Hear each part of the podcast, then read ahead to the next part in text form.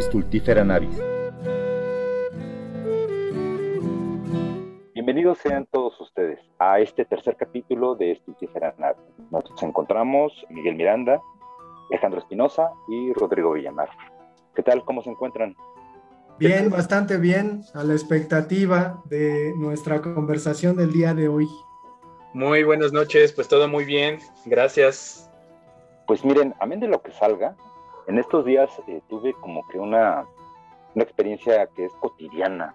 O sea, es cotidiana cuando estás en la venta del libro, ¿no? O sea, de repente tienes, tus, tienes tus libros, los libros que se venden siempre, las novedades, vas armando catálogo. Me llegaron a pedir alguna edición de Mi Lucha. Y pues bueno, es un libro que pues me piden pues cada cierto tiempo, ¿no? Y me llamó la atención porque era un chico, pues, no sé, yo creo que tendría menos de 20 años, ¿no? Y le expliqué por qué no lo teníamos, ¿no? O sea, por qué era un libro que no estaba disponible en librerías. Esta circunstancia que tiene, que, está, que los derechos los tiene el gobierno de Baviera, me parece que todavía, y no es un libro que pues esté disponible para su edición, ¿no? Yo tengo un ejemplar, y es un ejemplar pirata que compré en el centro hace como 25 años. Yo recuerdo que estaba vagabundeando por el eje central, frente a Bellas Artes, y había un cuate que vendía libros, ¿no? Y ahí estaba este ejemplar, no me acuerdo ni cuánto me costó, pero me llamó la atención porque pues era una edición que estaba traducida del alemán al español por un franquista. Entonces, ha sido un tema que he estado pensando en estos días, ¿no? En el que de repente uno se pone a pensar cuántos libros están prohibidos, ¿no? Cuántos libros están fuera de, circulación por la superficie, pero hay un mercado interno en el cual se mueven, ¿no? Y hacia dónde llegan estos libros, qué lleva a prohibir un libro, ¿no? Y bueno, ya también partimos a la pregunta, ¿no? ¿Ustedes tienen algún ejemplar de alguna cosa que en algún momento haya estado prohibida, que haya estado censurada? Me suena tu historia, sobre todo pensando en adolescentes que se interesan precisamente por este libro de mi lucha. Y yo tengo una anécdota eh, trabajando en una librería, pedían bastante mi lucha, se consiguieron unos ejemplares y pues insensatamente lo que hice fue poner la pilita de libros en el mostrador. De modo que llegaron algunas autoridades de la librería y vieron que el libro estaba ahí y de inmediato pues llamaron a mi gerente, ¿no? Y, le comentaron pues que ese libro no debería estar en la librería por el asunto, ¿no? De, cómo es tomado, pero creo, creo que es interesante eh, la cuestión de que haya algunos adolescentes que se interesen particularmente por este libro que pues puede resultar prohibido. Pues es que es parte de, un misticismo, ¿no? De, una leyenda, de una aura que se ha, formado a través del tiempo, ¿no? Sobre, sobre ciertos títulos. Yo creo que más bien aquí también habría que ver el entorno del muchacho, ¿no? Porque esa información pues no llega gratuitamente, ¿no? ¿Alguna vez pudiste preguntarle a pues alguno de tus alumnos, Alejandro, qué era en particular lo que les llamaba la atención de este libro? Pues me parece que hay una información errónea con respecto a lo que representa Hitler, ¿no? Dentro de la historia, es decir, a lo mejor incluso por rebeldía lo suelen exaltar, pero en este sentido me parece que es poca la información que tienen sobre el personaje y entonces se van con la cuestión de que pues probablemente leyéndolo obtengan algo secreto, ¿no? Algo misterioso. Bueno, pues sí, es que al final toda prohibición genera eh, cierta expectativa, ¿no? Me recuerda, bueno, supongo que esta historia la conocen ustedes bastante bien, ¿no? Pero a lo que sucede con el famoso Necronomicon, ¿no? Y, Lovecraft, ¿no? Que al final es este libro que, bueno, pues digamos, existe al interior de su narrativa, ¿no? Y es, pues bueno, este libro maldito, ¿no? Que aquellos quienes han osado leerlo, pues terminan locos. Pero lo que me llama la atención es cómo, por ejemplo, con este libro, que propiamente no es un libro, un ejemplar maldito, pues bueno, se levanta toda una serie de, pues, polémica al respecto y sobre todo un interés muy pues, exacerbado, ¿no? Yo creo que la magia de la literatura, ¿no? porque finalmente es la invención de un libro maldito, ¿no? Hay una larga tradición de escritores, ¿no? Ahí Alejandro yo creo que se le están ocurriendo algunos que han ficcionado sobre el libro mismo, ¿no?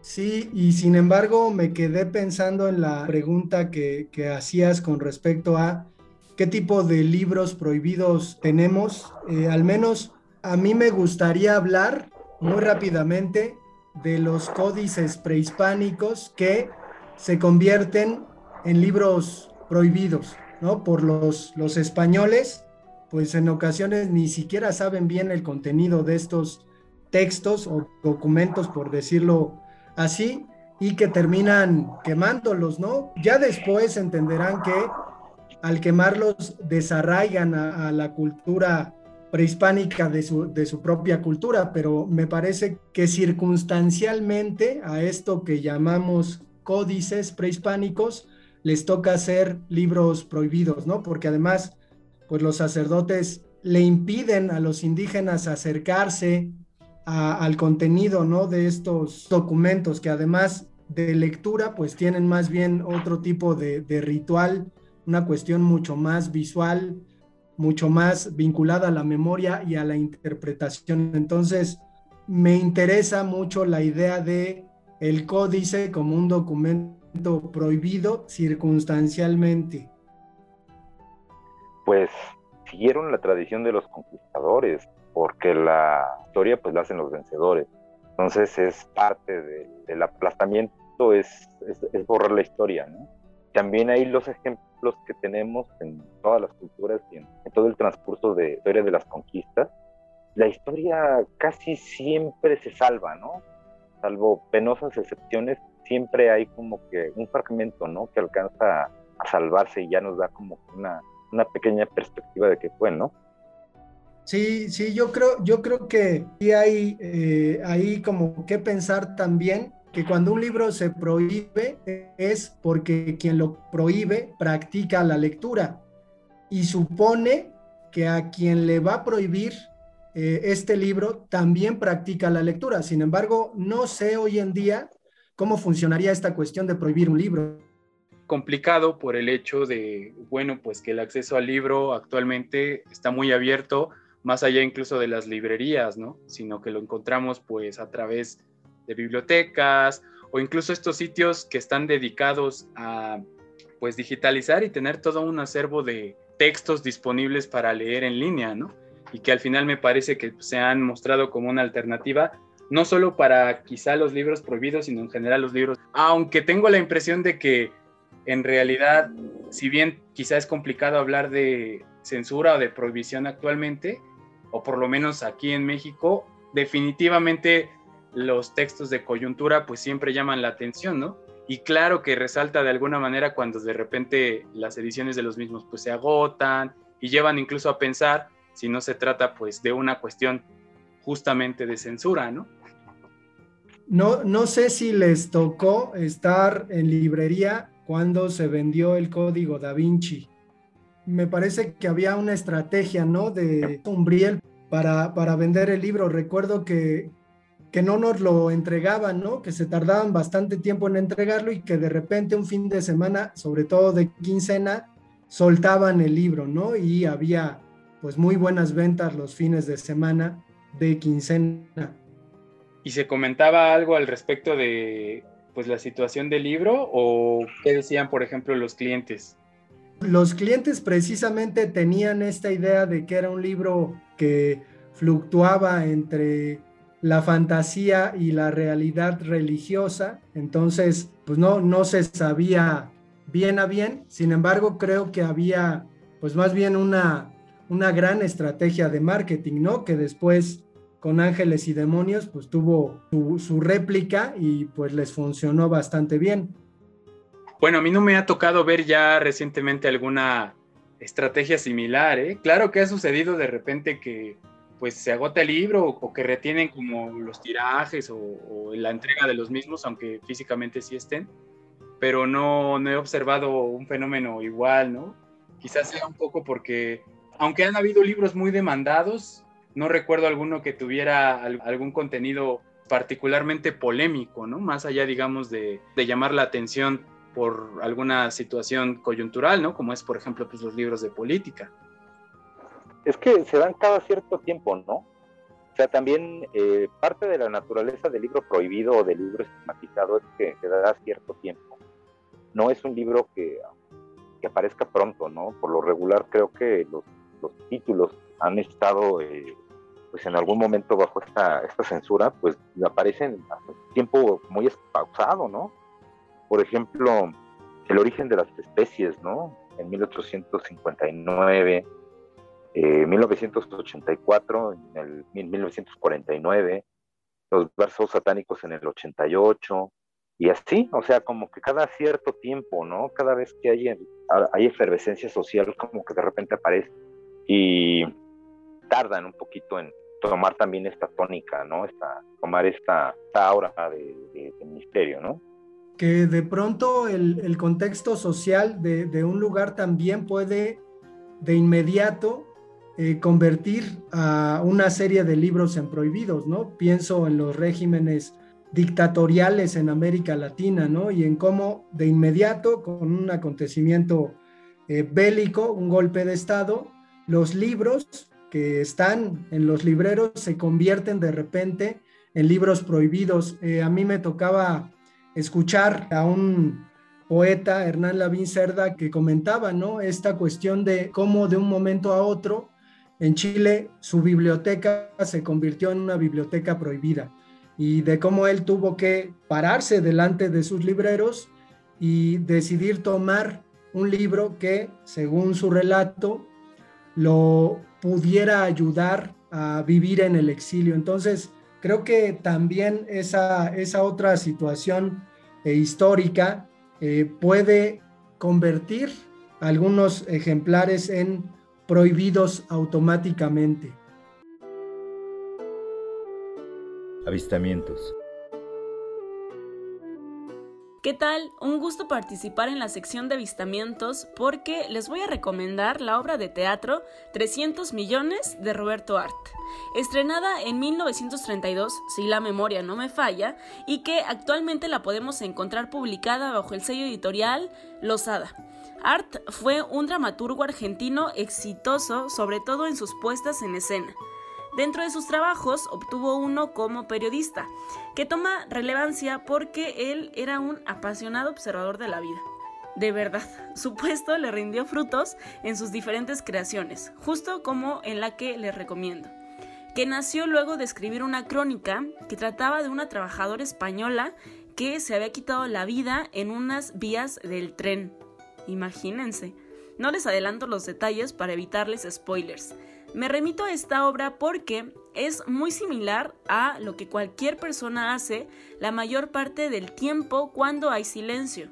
Y estoy segura de que no me dejarán mentir, pues pensamos e imaginamos escenarios posibles, a veces imposibles, pero que nos pasa una u otra cosa por la cabeza. Es como si nos proyectaran un filme cada que se puede, ¿no? Bien, Sofía, la protagonista, es una mucama de una casa en la que está atenida al sonido de una campanilla de servicio que notifica su urgente presencia para hacer labores domésticas. Ella, en su tiempo libre, claro, se introduce en un mundo astral en donde se gana la herencia de 300 millones. Este es el motivo de el título. Y que junto a eso será acompañada por el gran Rocambole, la gran figura literaria de miles de tomos, algo así, piénsenlo como un Quijote de la Mancha moderno, y que es el superhéroe de ella, pues lo conoce de piso a techo porque ha leído todas sus hazañas. a partir de ahí, su vida se desarrollará con su enorme cifra millonaria en el mundo astral, mientras que en el mundo terrenal su patrona le ordena cosas. Sofía se la pasa escapando de un mundo al otro a partir del pensamiento, y aquí viene como la parte final. Si normalmente tú sueñas despierto o te pierdes en tu cabeza y sus elucubraciones, 300 millones, de verdad, es el libro perfecto para ti. Hasta la próxima. Avistamientos. A mí me gustaría tomar el timón y plantearles una pregunta. ¿Qué características o qué tema consideran ustedes que un libro tendría que tener para que fuera prohibido hoy aquí en México? en pleno 2021?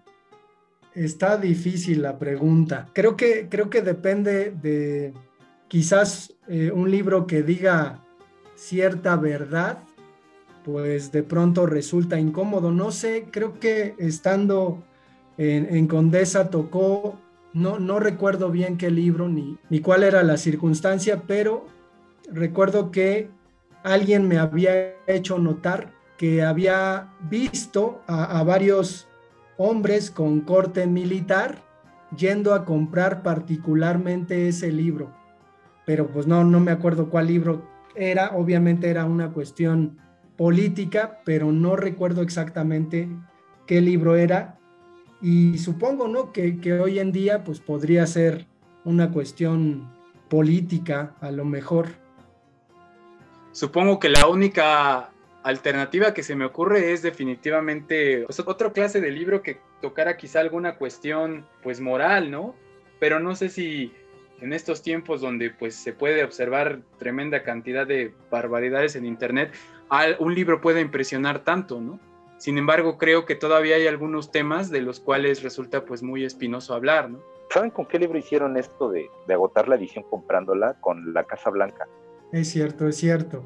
o sea, y, me consta porque llegaban cuates, como dice Alejandro, y de hecho creo que estábamos juntos, Alejandro. Sí, sí, sí.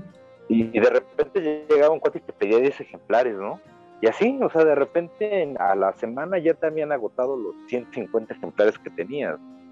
Ahorita el libro que se está vendiendo mucho es el de Roger Bartra, que se llama El regreso a la jaula, que es una crítica de, sobre el gobierno de López Obrador y Bartra dice que, bueno, como que tiene varios puntos, ¿no? En los cuales menciona que son como que a, observar, ¿no? Lo que dice Bartra es que, pues bueno, que la libertad de expresión que se esforzó este gobierno en ganar, él mismo la está amenazando. Híjole, la verdad es que yo a Bartra, pues digo, creo que el último libro que leí de él fue hace como 20 años, pues en ese entonces me parecía un sujeto muy lúcido, ¿no? vaya, no es que yo le eche porras al gobierno, pero de repente cuando lo entrevistaron, creo que fue en la octava, todavía estaba de Delgado y Varela trabajando en la octava.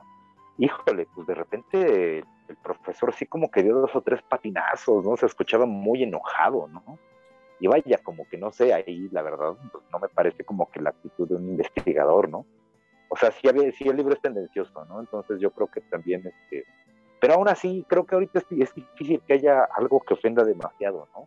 Hay tanta variedad de pensamientos, tanta variedad de opiniones que no creo que haya algo que, que moleste a alguien en particular, ¿no? Yo creo que molestos estamos todos.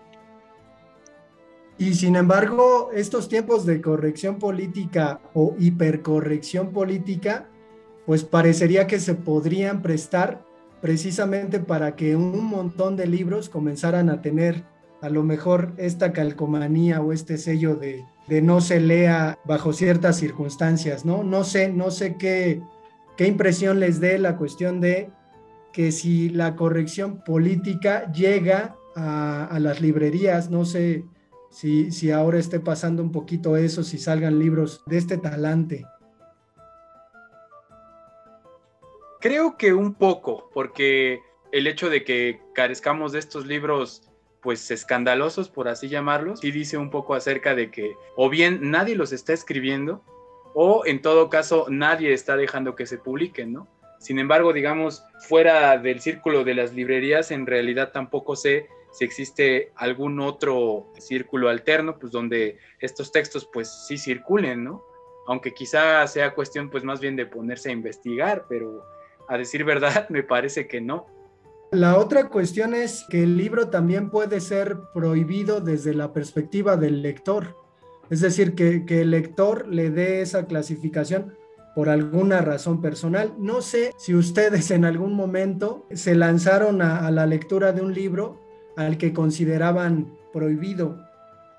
Ah, yo a muchos, ¿eh? O sea, de hecho, precisamente entiendo mucho esta inquietud de adolescente de buscar eh, libros que de los que te han mencionado que no debas leer, ¿no? Digo, pues el mejor ejemplo es ADE, ¿no?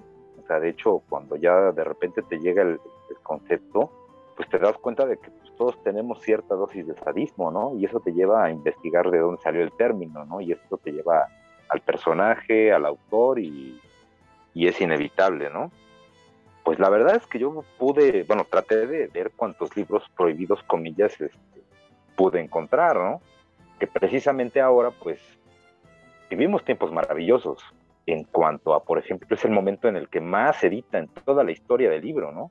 Y lo que tú decías, Alejandro, sobre esta corrección política es muy interesante porque la corrección política la vamos a tener en las redes, pero nunca vamos a tener corrección política en los libros. Eso es algo que nos salva y es algo que, que, le debemos más al libro, ¿no? Que su misma naturaleza hace que mute, ¿no? Según los tiempos. Y Miguel, ¿tú tienes algún libro eh, prohibido ahí en tu librero que, que, hayas adquirido precisamente porque lo considerabas prohibido?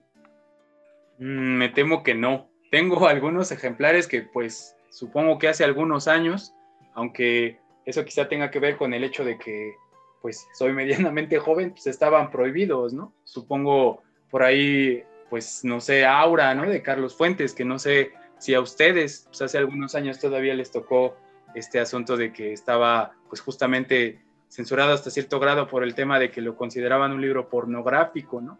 Que lo curioso es pues justo cómo se desarrolla esto con el paso del tiempo, porque cuando yo leí Aura, me, pues fue creo que en la secundaria, ¿no? Entonces, pues vaya, lo que me llama la atención un poco y, y lo que me interesa es también, pues bueno, ver qué clase de libro es el que podría ser prohibido hoy en día, ¿no? Y sobre todo, pues, pensando también todo esto que mencionaba Rodrigo, ¿no? Acerca de que es complicado hacerlo, ¿no? Pero vaya, me parece que debe haber por ahí todavía algún recoveco que pues siga siendo lo suficientemente sensible, ¿no? A mí, a mí hablando eh, de esta cuestión eh, explícita y pornográfica, me viene a la mente una, una cosa que me ocurrió con, un par de libros. Siendo adolescente onanista, lo confieso, y además refinando mis artes onanísticas, pues conseguí una edición del Kama Sutra, pensando que iba a ser un material interesante, ¿no?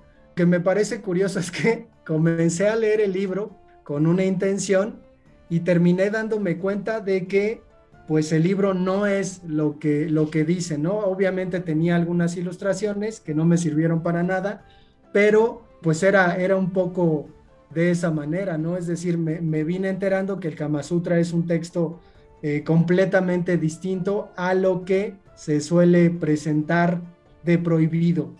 Y por otro lado, también me ocurrió que metido en esos recovecos, conseguí una revista Playboy que tenía guardada debajo de la cama y alguna vez la llevé a la escuela. No me pregunten por qué la llevé a la escuela, pero quería mostrarla ¿no? a mis compañeritos.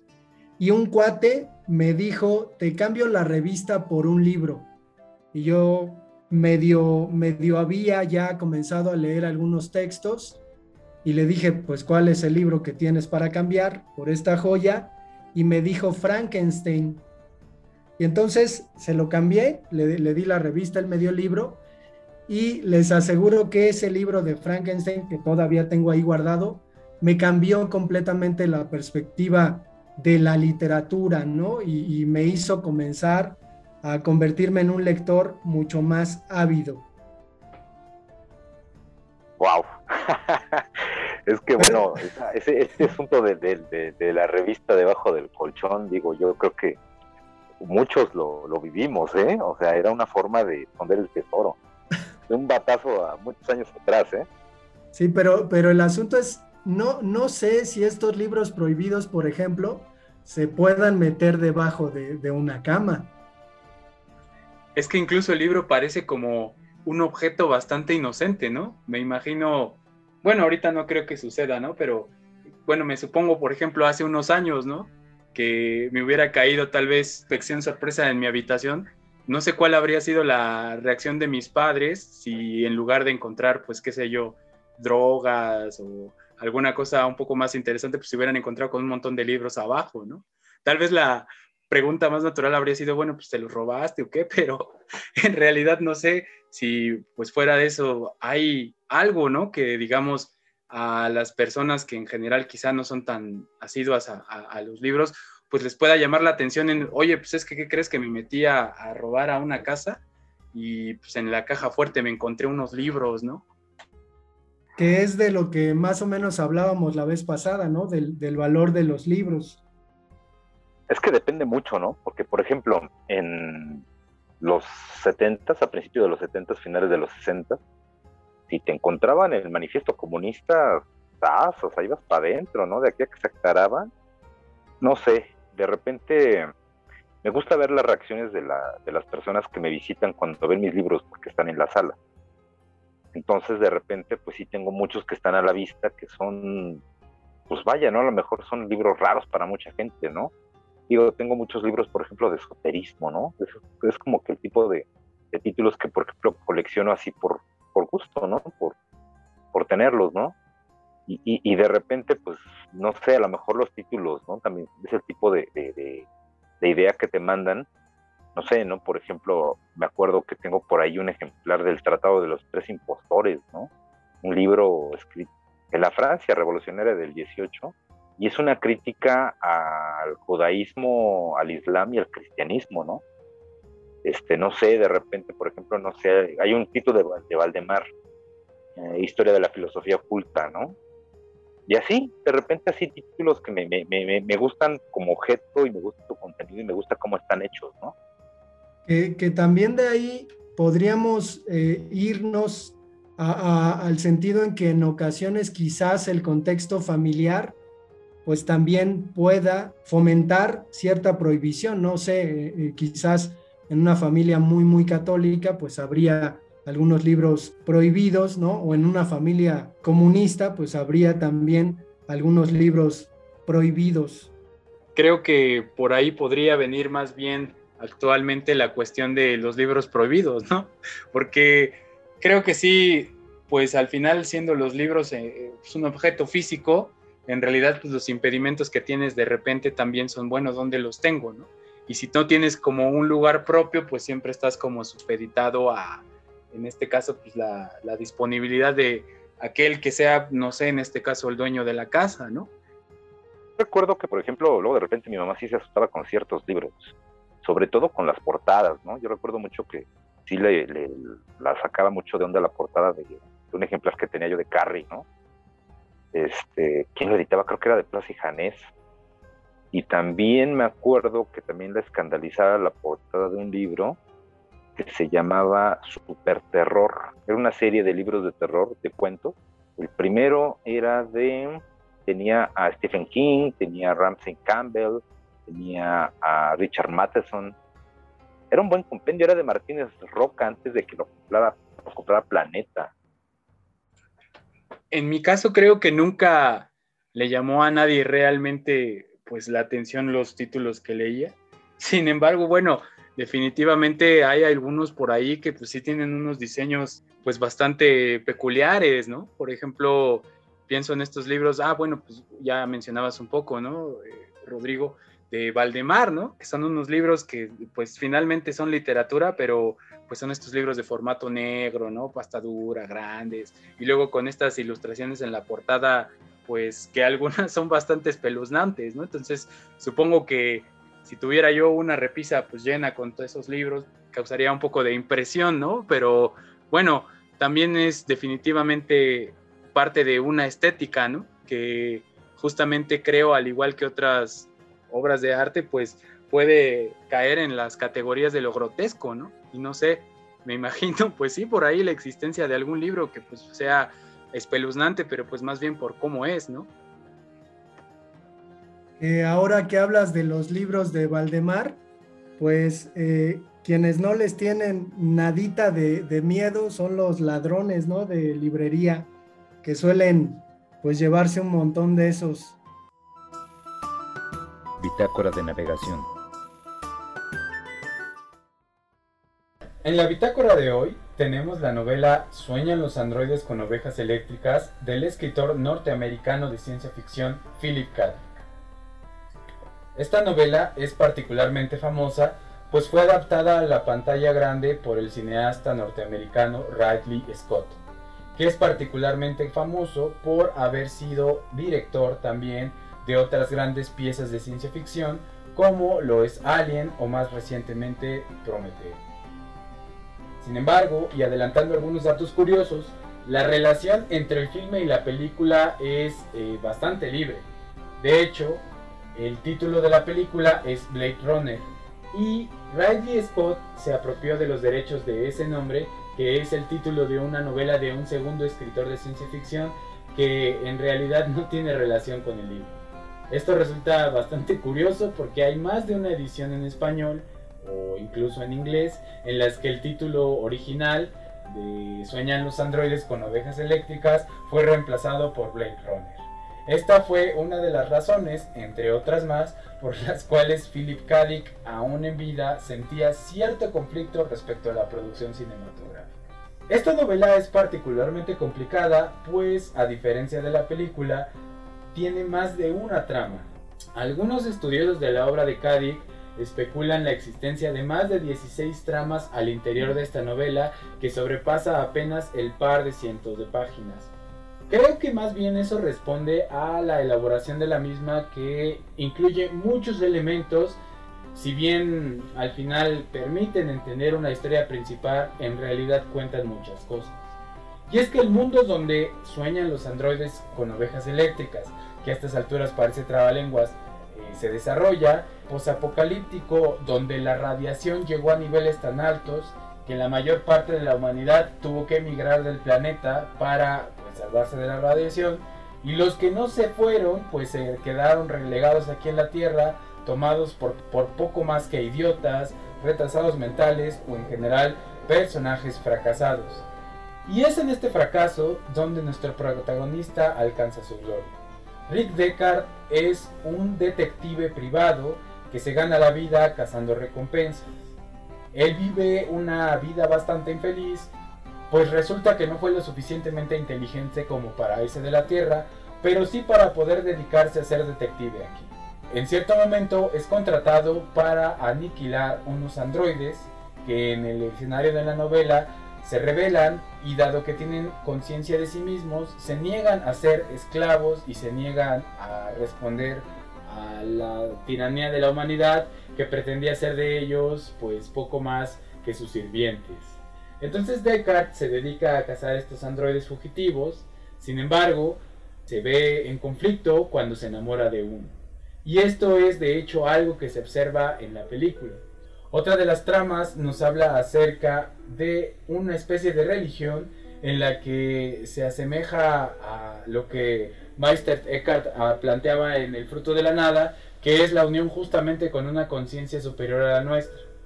Otro de los elementos es también la cuestión acerca de lo que nos hace humanos o no, pues en el escenario de la novela se plantea la existencia de un dispositivo capaz de alterar nuestras emociones, es decir, eh, una cajita en la que yo puedo programar un enojo del nivel 5, una angustia del nivel 6, y lo cual plantea también la cuestión acerca de qué tan auténticas son nuestras emociones. Y retomando la trama principal de los androides, ¿Hasta qué punto son más humanos esos androides que se preocupan y que tienen miedo a la muerte? Y nosotros, que somos capaces de programar un miedo a la muerte de manera artificial. Es una novela eh, quizá no muy profunda en el sentido de las descripciones y en pasajes muy elaborados. De hecho, una de las críticas que se le hace y que es bastante razonable, pues es la de que la novela está sostenida principalmente por diálogos lo cual pues en realidad le resta mucho mérito a Kadik como narrador. No obstante, en mi opinión me parece que el hueso más rico de roer en este libro es sin duda las preguntas filosóficas que Kadik arroja con destreza. Y es que aunque claro, se tiene un concepto de repente un poco limitado de lo que la ciencia ficción nos puede ofrecer como género literario, lo cierto es que Kadik no es cualquier autor de ciencia ficción Particularmente, y para aquellos que no conocen su biografía, Kadik era un lector de distintas clases de libros, desde los clásicos griegos, pasando por textos filosóficos, textos de pensamiento ocultista, y en general las fuentes de las que Kadik abreva para escribir su obra son una selección de libros que puede ser descrita poco más que ecléctica. Así, Sueñan los androides con ovejas eléctricas es una novela que está a caballo entre el género detectivesco, la ciencia ficción, la novela filosófica, que nos ofrece todo un viaje, un recorrido a través de la experiencia humana y una novela que nos lleva a reflexionar acerca de lo que constituye nuestra naturaleza. Bitácora de navegación. Y es que los libros de Valdemar pues tienen precisamente esta personalidad, ¿no? De hecho, pues ya prácticamente se volvieron de culto, ¿no? O sea, ya es el tipo de libro que ves eh, que se vende los primeros números ya precios hasta ridículos, ¿no? Pero bueno, pues es que es la misma, eh, la parte romántica del, del libro misterioso, ¿no? Del libro maldito, ¿no? Y es muy interesante lo que dices acerca de que sean libros de culto porque justamente, bueno, en alguna ocasión elaborando ahí este, pues un pedido ¿no? de libros en inglés, se me ocurrió ver si estaban disponibles algunas de las ediciones pues, de los textos de Valdemar en su idioma original. Y resulta que las ediciones, por lo menos disponibles en inglés en este caso, pues son ediciones más bien muy sencillas, ¿no? De formato rústico, algunas incluso de estos este, materiales que son pues el bolsillo gringo, ¿no? Que es con este papel que no es precisamente papel estraza, pero que bueno, es este papel así muy opaco, este, con impresión pues un poco saturada, ¿no? Y entonces, pues justo llama la atención cómo es que en este caso, y, no sé si se trate de un fenómeno pues exclusivo de la edición pana, ¿no? Pero vaya, llama mucho la atención, ¿no? La manera en que estos libros pues justo se vuelven pues algo que trasciende un poquito incluso tal vez el contenido, ¿no? Porque ya es algo que se colecciona incluso. El libro gringo está hecho para tirarse, ¿eh? O sea, fíjate, es, curioso, ¿no? Porque, por ejemplo, las ediciones gringas o son muy bonitas o son muy cutres. Pues sí, como dices, ¿no? Más bien como que estos textos de repente, pues se nota, ¿no? Que también han, ha disminuido su mercado, ¿no? Y entonces los editores pues tratan de aventarse tirajes muy grandes, ¿no? Eh, que les salgan lo más barato posible, ¿no? O sea, casi le ponen papel revolución. Pero Valdemar precisamente ha hecho ahí como que un trabajo muy interesante de, rescate, ¿no? Con ediciones muy dignas, ¿no? O sea, me parece que casi todas sus colecciones, ¿no? Estaba viendo el, catálogo de lo que van a traer en estos eh, meses el distribuidor y ya ves que tienen una colección de, títulos de este, novelas de vaqueros sobre el, el medio oeste y tienen un tiene la novela de Danza con Lobos, por ejemplo. ¿A poco? Sí, Danza con Lobos, o sea, yo no sabía que, el guion no era original. Entonces, este, pues sí es un libro que a mí me interesaría leer, ¿no? Por ejemplo, ¿no? Y mira que el western, la verdad es que no ha sido como que nunca mi, de, mi predilección, pero pues supongo que debe de haber cosas bastante rescatables, ¿no? Alejandro, ¿tú alguna vez le entraste, por ejemplo, a, a novelas de vaqueros? No, de hecho, pues no, nunca. Ahora que hablaban sobre Valdemar, ¿habrá otra editorial que tenga más o menos este perfil de, ser un editorial de culto? Sí, yo creo que sí. Por ejemplo, La Felguera, ¿no? La Felguera es una editorial española, creo que es del norte de España. No, no, no recuerdo bien el dato de dónde es, pero es, es del norte de España. Y yo recuerdo que en algún momento intenté este, contactarlos para que nos enviaran material y ni siquiera a través de distribuidor. De hecho, si te metes a su página, sus libros este, no están disponibles a la venta fuera de España, ¿no? Nos llegan a través de distribuidor, ¿no? Pero es una editorial muy particular, ¿no? Edita textos anarquistas, ensayos que rayan, bueno, que navegan a través de la sociología, la historia, temas muy, muy particulares, ¿no? Entonces, eh, La Felguera se ha en un lugar en el cual también sus libros son de culto, ¿no? De Valdemar, ¿qué otra? Atalanta, ¿no? Atalanta es otra, otra editorial que de repente también ha tenido pues mucha demanda, ¿no? Entre muchos círculos particulares, no es una editorial de altas ventas, ¿no? Pero porque sus, sus temas son pues son diferentes, ¿no? Son complicados. Atalanta es la editorial que fundó Jacobo Ciruela, que era el editor fundador de Ediciones Ciruela. Vende Ediciones Ciruela y funda Atalanta, ¿no? Pues prosigue editando temas que a él le interesan, ¿no? No es un editor que se venda, ¿no? Es un editor que él edita poco y lo que edita es selecto. como precisamente empezó este Ciruela, ¿no? Ciruela tenía una colección que se llamaba El Árbol del Paraíso, donde había textos tan interesantes como el Corpus Hermeticum y el Asclepio, hasta, no sé, ¿no? El Tao King, era una serie de, libros muy escogidos con ediciones muy bonitas y en Atalanta hace lo mismo, ¿no?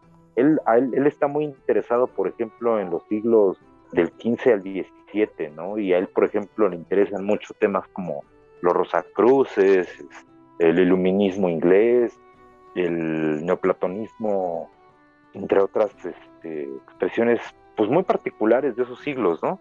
Él edita eso, ¿no? Entonces este tipo de, material se vuelve como que muy apreciado por, coleccionistas o por gente interesada en los temas.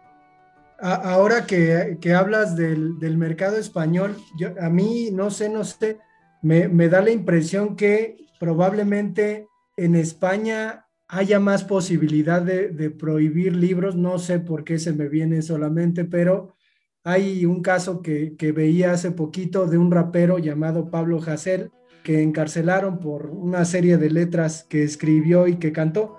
Pero, ¿cómo ven esta cuestión? ¿Creen que el mercado español de los libros sea más proclive a la prohibición? Bueno, ahí yo creo que como hispanista, Alejandro, sabes que España se debate entre dos cosas, ¿no? Dios y la blasfemia.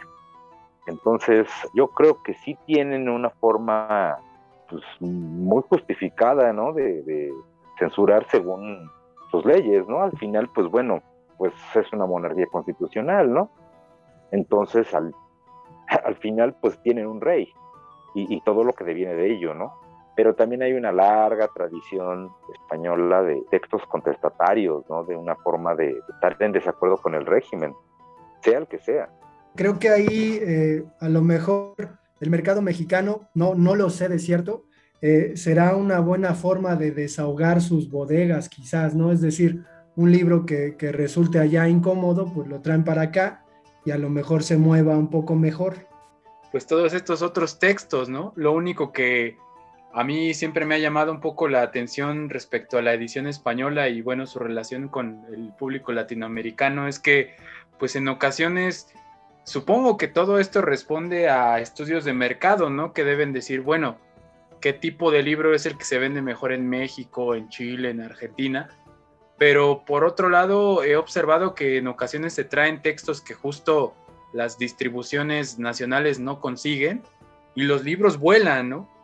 Vaya, me llama la atención qué es exactamente pues esas consideraciones que se están dejando de lado, porque creo por el lado económico aquí hay una oportunidad, pues he visto de repente llegar pues estos libros bastante costosos, ¿no? Incluso sus precios en euros, y aún así, a pesar de que la conversión termina arrojando un costo exorbitante en pesos mexicanos, pues los libros se van, ¿no? Y duran pocos días. Entonces, no sé, creo que ahí hay quizá una falta de, pues no sé, visión, ¿no? Porque al final, pues creo que todos esos libros tienen una gran oportunidad aquí. Y siento que en general una buena parte de lo que se edita en España pues termina de este lado, ¿no? De alguna manera u otra, lo cual pues es un poco injusto porque justo a veces se complica eh, conseguirlos, ¿no? Híjole, pues es que es todo un tema, ¿no? Es un, todo, un, todo un tema de ver cómo funciona la distribución del libro, ¿no? Porque sigue teniendo un carácter muy artesanal, ¿no? Pero bueno, yo creo que por eso sería interesante que pues invitáramos a, algún distribuidor, ¿no? Digo, pues yo creo que más de uno sí tiene algo que decir o mucho que decir al respecto, ¿no? ¿Cómo ven? Sí, desde luego, desde luego. Yo en esta ocasión me, me imagino eh, a un libro que, que, de repente sale, ¿no? Quizás de una librería llega a otra, lo vuelven a mover, quizás brinca el charco y, no sé si, si ha ocurrido, es probable, pero eh, que ese libro llegue a, un lugar donde se convierta en un libro prohibido, solamente por haber llegado. No sé si, si ha ocurrido en la historia de los libros, pero me da, me da como una buena impresión pensar en una historia como esa. ¿Sabes cuál es la prohibición? la ridícula prohibición, pero, con, pero muy justa, cuando no hay derechos de venta en el país al que llega. Eso es así como que el, principal con el que te enfrentas y sí hemos tenido que retirar libros por eso. El tema da para mucho y creo que hemos abierto como que muchos temas, ¿no? Entonces, eh, creo que se irán integrando conforme sigamos eh, en estas eh, conversaciones que tenemos acerca del libro.